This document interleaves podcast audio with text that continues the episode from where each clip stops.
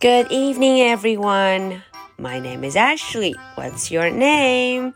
Today is Friday, June the 12th. Are you ready for tonight's story? Let's do it. Henry and Mudge in the green time.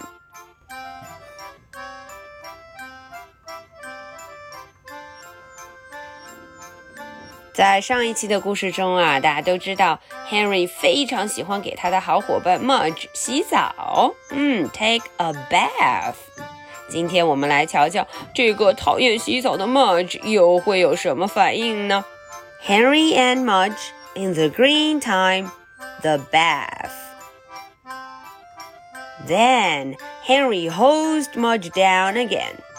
But before Henry could grab a towel, before Henry could get Mudge dry, Mudge always got Henry back. Because when Henry let go, Mudge started shaking. He started with his head, then he shook his neck and his back, and his chest and his stomach and his legs and his tail.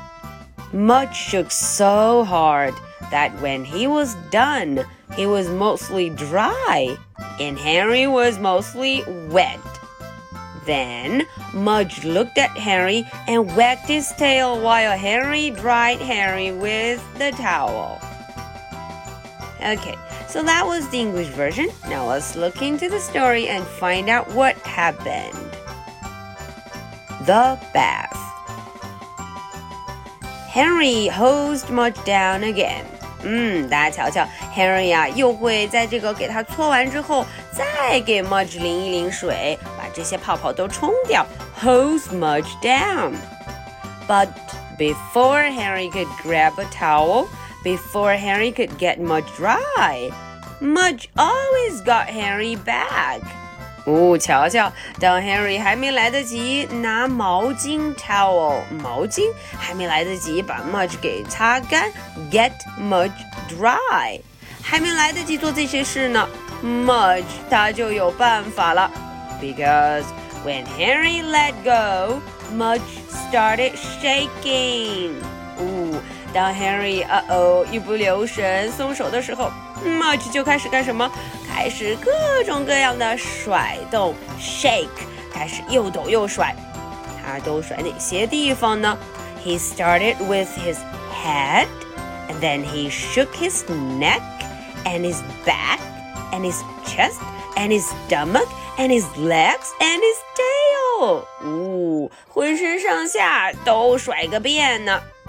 Mudge shook so hard that when he was done, he was mostly dry, and then Henry was mostly wet. 瞧瞧，Mudge 实在是甩的太厉害了。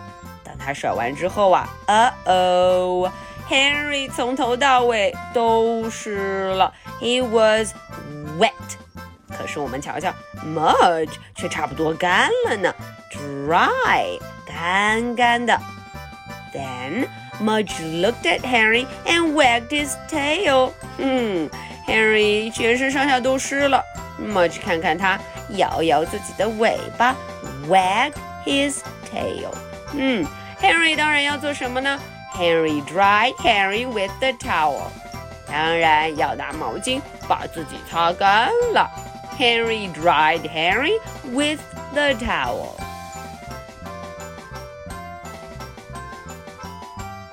Okay, so that is the story for tonight.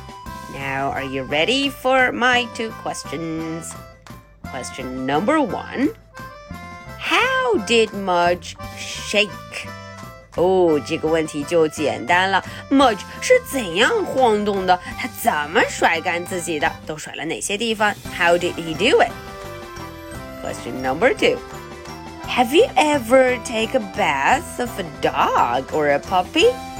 诶，这个问题问的是小朋友们，你有没有曾经给一只狗狗洗过澡呢？How did it go？嗯，洗澡的过程完成的怎么样啊？